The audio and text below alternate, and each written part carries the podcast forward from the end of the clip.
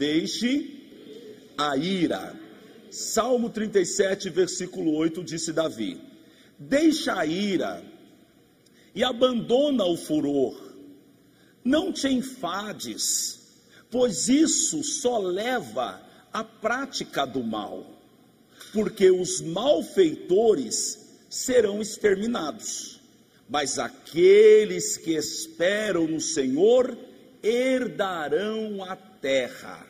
Diga amém. Querido, você precisa prestar atenção em algo muito importante.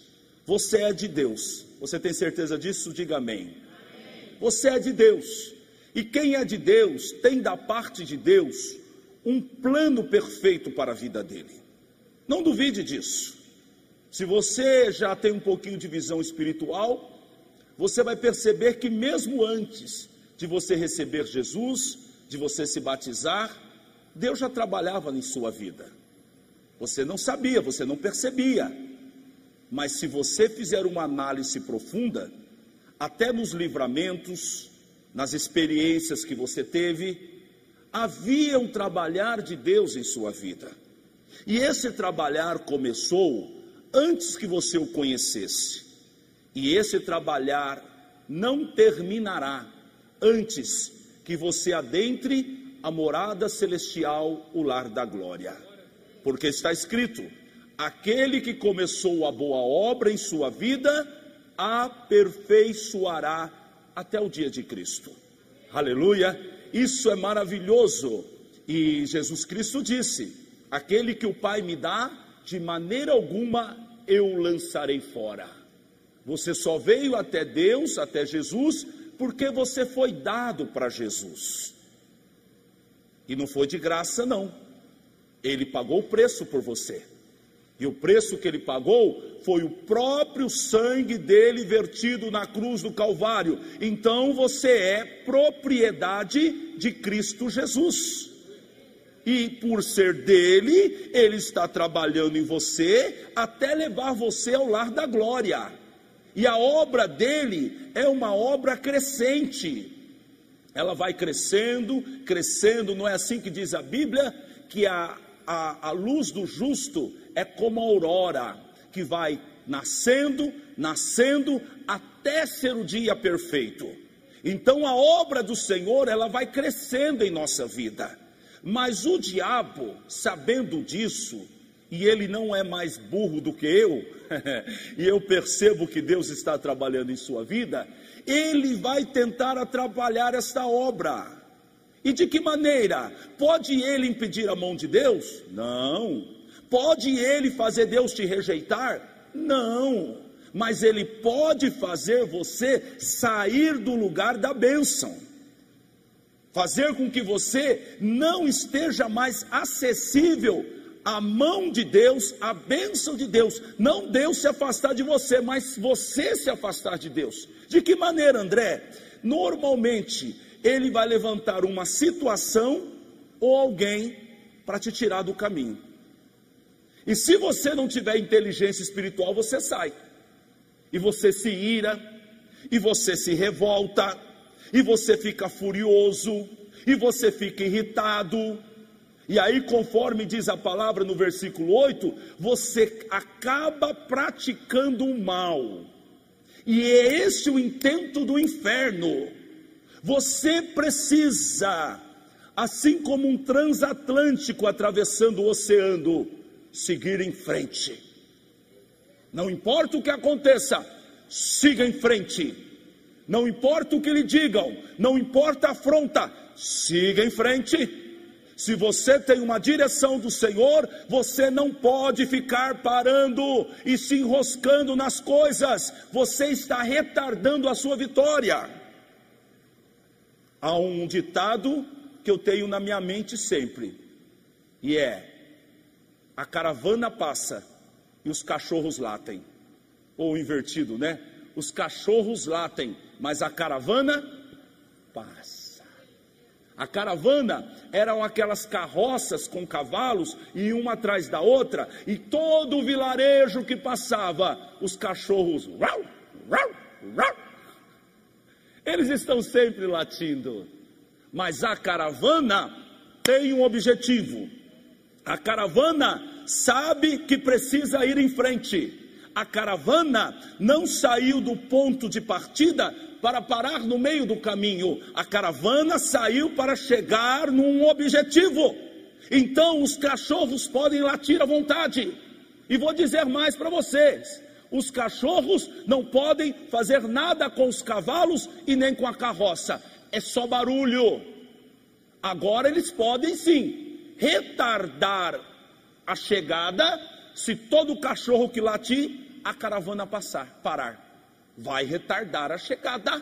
Por quê? Porque está dando atenção para quem não deve ser dado atenção. Então, a, a, a dica hoje aqui do salmista para nós é esse: deixa a ira, abandona o furor, não entra nessa não, não fica agora indignado com o João, com a Maria, ai, não sei quem me fez isso. Você não está percebendo que você está caindo no laço do diabo e você está parado ao invés de avançar? Em Efésios 4, 26, Paulo disse: Irai-vos, é normal você se irar, ninguém é de ferro.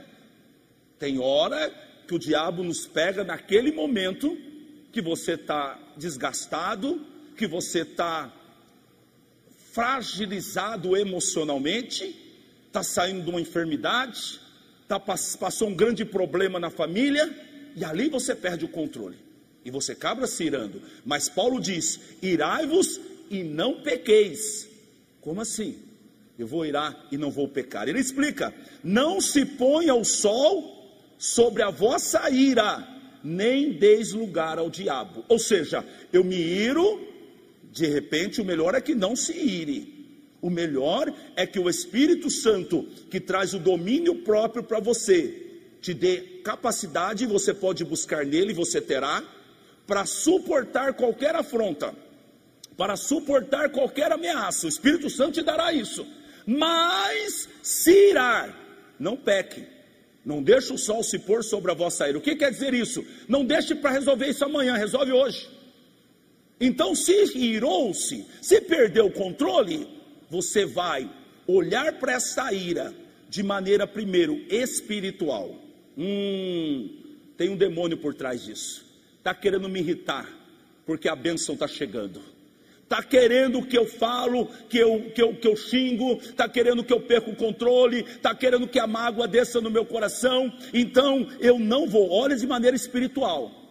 Mas olhe também para a cruz de Cristo, porque Ele te perdoou e você irou muito Ele com as suas atitudes e os seus pecados. Então, em cima daquilo que eu recebi, eu dou. Não é o que diz a Bíblia? De graça recebeis, de graça dai. E é tudo, inclusive o perdão. Eu não paguei pelo perdão que eu recebi, eu recebi de graça. E agora sabe o que eu faço? Eu dou ele de graça também para a pessoa, sem que a pessoa mereça. Então eu preciso primeiro fazer isso, para conseguir não deixar o sol se pôr, não virar de hoje para amanhã com essa ira no coração. Eu preciso resolver. Eu costumo fazer o seguinte: eu tento falar com a pessoa o mais rápido possível. Se a pessoa não me atende, eu mando um belo áudio assumindo toda a responsabilidade do erro. Não quero dividir com a pessoa. Eu quero me limpar. Eu quero estar bem com Deus. Ah, mas aí tem gente, mas é ela, é ele que é o culpado. Veja o que ele fez. Ele tem que vir aqui. Não, meu amigo, seja inteligente. Se livra disso. Imediatamente eu faço isso. O meu amigo, me desculpa. A pessoa me ofendeu. Eu senti a ofensa dela, por isso eu perdi o controle e revidei. Mas naquele momento, não importa quem está certo, os dois estão errados, porque os dois estão presos no mundo espiritual. E imediatamente o que eu faço? Meu amigo, me perdoa, eu sou um ignorante, eu, eu, eu, eu, sou, eu sou uma pessoa descontrolada. Eu, eu, eu ponho todos os adjetivos ruins em mim para que a pessoa até sinta que ela está, como diz aí, por cima da vaca, é, por cima do negócio aí. E eu estou por baixo. Não tem problema. Eu quero me livrar disso. Isso é sabedoria. E por que você não deve deixar de um dia para o outro? Porque essa ira de um dia para o outro vai descer no teu coração. Vai descer no teu coração e vai se estabelecer como uma raiz de amargura. E nesse descer para o teu coração, agora Deus não te ouve mais. Você está afastado de Deus. E Deus não vai te ouvir. Então, observe só o que aconteceu aí. Você estava num trajeto de vitória, você estava indo para um objetivo de Deus, parou. Parou no meio do caminho. E por quê? Porque você se irou, porque você deu atenção para aquela pessoa que te afrontou, porque você deu atenção para algo. E vou dizer algo para você: o diabo, você que está em casa, preste atenção nisso, o diabo vai tocar naquilo que tem mais valor para você. Porque se ele tocar em algo que nem, não tem valor, você não para. Não é verdade? É por isso que a, a indignação vem sobre a pessoa. Aquilo que eu mais amo é meu filho, pois foi lá que ele foi tocar. Aquilo que eu mais amo é, é a questão da falar a verdade, e ele veio e mentiu para mim. O diabo sabe o seu valor, os seus valores, melhor dizendo, e em cima disso, o diabo vai trabalhar para quê? Para te parar. Mas o, a, o conselho é: não ire, não peca, não deixe o sol se pôr sobre a vossa ira. E em Tiago, capítulo 1, versículo 19, há um conselho lindo também. Ele disse: Sabei isto, meus amados irmãos, todo homem, quantos homens? Todo homem seja pronto para ouvir, tardio para falar e tardio para se irar. Aqui uma chave: o segredo é falar menos, ouvir mais e se controlar para não se irar. E no versículo 20 ele explica o motivo. Ele diz: Porque na ira do homem não opera a justiça de Deus. Aqui eu entendo de duas maneiras. Primeira coisa, quando você está irado, Deus, é, é, é, na ira do homem, porque a ira do homem não opera a justiça de Deus. Duas coisas, deixa eu ir devagar aqui, porque enquanto eu li aqui veio outra coisa na minha cabeça. É, duas coisas. Primeira coisa, quando você está irado, você não consegue ser justo. A primeira coisa é essa. Você não consegue ser justo porque a ira te tira do eixo. E isso pode lhe trazer uma colheita ruim. Olha o que disse o salmista aqui no, no versículo 9 que nós lemos: Porque os malfeitores serão exterminados. Então a ira lhe faz agir mal. Agora, olha a advertência dele: os malfeitores serão exterminados. Vai perder, vai perder a bênção, vai perder a vitória. Estou vendo que a irmã está sem o colete cervical hoje. Jesus curou ela. Ela, ela chegou aqui, foi sexta, ela estava com um colete cervical e ela não podia mexer. Levanta esse braço aí, vamos ver como que está. O outro, ali, ela não podia levantar esse braço direito e com três hérnias na, na coluna. O Senhor tocou nela. Aplauda o nome de Jesus. Ei, Jesus, Senhor é maravilhoso. Então agora, ela está caminhando em direção à bênção dela. Agora o diabo vai tentar colocar ira no coração dela. O diabo vai tentar fazer com que ela pratique o mal através da ira, porque na ira o homem, do, diz aqui, deixa eu repetir aqui, porque a ira do homem não opera a justiça de Deus, ele, ele fica irado e ele não faz mais o que é justo. E aí sabe o que acontece? O mal vem sobre ele por causa das atitudes dele. Então veja bem como o diabo é. Quando você está em Cristo, na palavra, andando firme, ele não pode lhe tocar. Ele precisa arrancar você da palavra. Ele precisa fazer você pecar, como ele fez com Eva. Adão e Eva estavam no jardim, o diabo estava lá. Tinha acesso ao jardim, mas não podia tocar neles, até o dia que eles comeram do fruto. Ele ficou ali, tentou, convenceu, até que eles comeram. Quando eles comeram, ele tocou. O diabo está querendo fazer você comer de um fruto que você não deve comer. Quem está entendendo, diga amém. Então, por quê? A ira do homem não opera a justiça de Deus. É, é, tem outra tradução que diz assim: na ira do homem. Então é outra coisa. Primeiro, quando você está irado, você não consegue ser justo. E segundo, quando você se ira e faz com as suas mãos, Deus cruza os braços. Quer fazer? Então vai. Quer xingar? Então vai. Quer botar até no Face para todo mundo saber o que fizeram com você? Eu vou botar lá no Face, vou acabar com o teu nome. Então vai. E Deus está aqui, ó. Na ira do homem, Deus não opera justiça. E qual que é a justiça? É Deus resolver a tua causa. É Deus te abençoar. É Deus te curar. É Deus te livrar do teu mal. Mas na sua ira, Deus não opera a justiça de Deus não opera justiça. E você agora está perdido. Mas a Bíblia diz aqui, olha, vamos terminar aqui, capítulo, versículo 9: os malfeitores serão exterminados. Então você não pode deixar que a ira leve você a ser um malfeitor. Você foi chamado para bem dizer, você foi chamado para abençoar, você foi chamado para ajudar as pessoas, não para acabar com as pessoas. Tem gente que não entendeu ainda de que espírito é.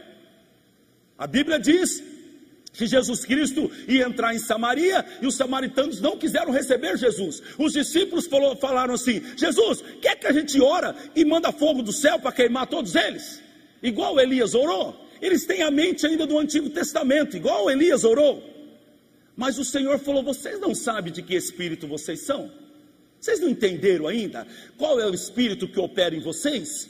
É o espírito do amor, é o espírito da paz é o espírito do domínio próprio, é o espírito da fé, é o espírito da moderação, esse espírito que opera em você, você não está entendendo ainda, você continua ainda se movendo pela sua carne, você continua ainda se movendo pelos seus impulsos naturais, você costuma, ainda, ainda continua, quando alguém dá um tapa, você vai lá e dá outro tapa, você não entendeu ainda qual é o espírito que opera em você.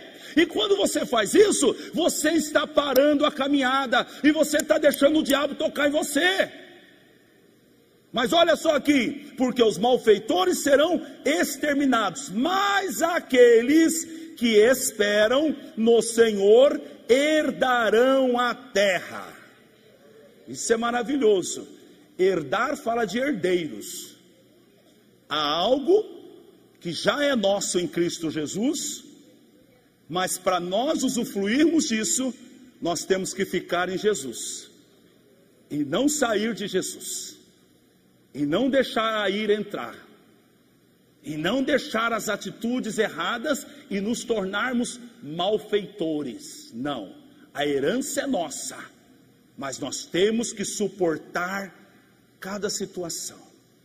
Cada situação. Oh, meu amigo, tem hora, eu sou homem como vocês e eu penso em agir, que eu fico. Aí você olha e fala: Eu tenho força, eu tenho poder, eu tenho condição, eu, eu tenho um cargo e tal. Mas eu digo: Eu não vou usar a minha espada e sujar a minha mão com sangue. Eu quero estar com as minhas mãos limpas. Para que quando, mesmo que eu seja ferido e acusado e atacado, todo mundo possa olhar e dizer: Eis ali um homem de mãos limpas que está sendo injustamente judiado, incriminado, maltratado. Lá na carta de Pedro, não lembro agora o texto, diz assim: Se a vontade do Senhor é que padeçais fazendo o bem, melhor assim, do que padecer fazendo o mal. Se você padece fazendo o mal, que vantagem há para você?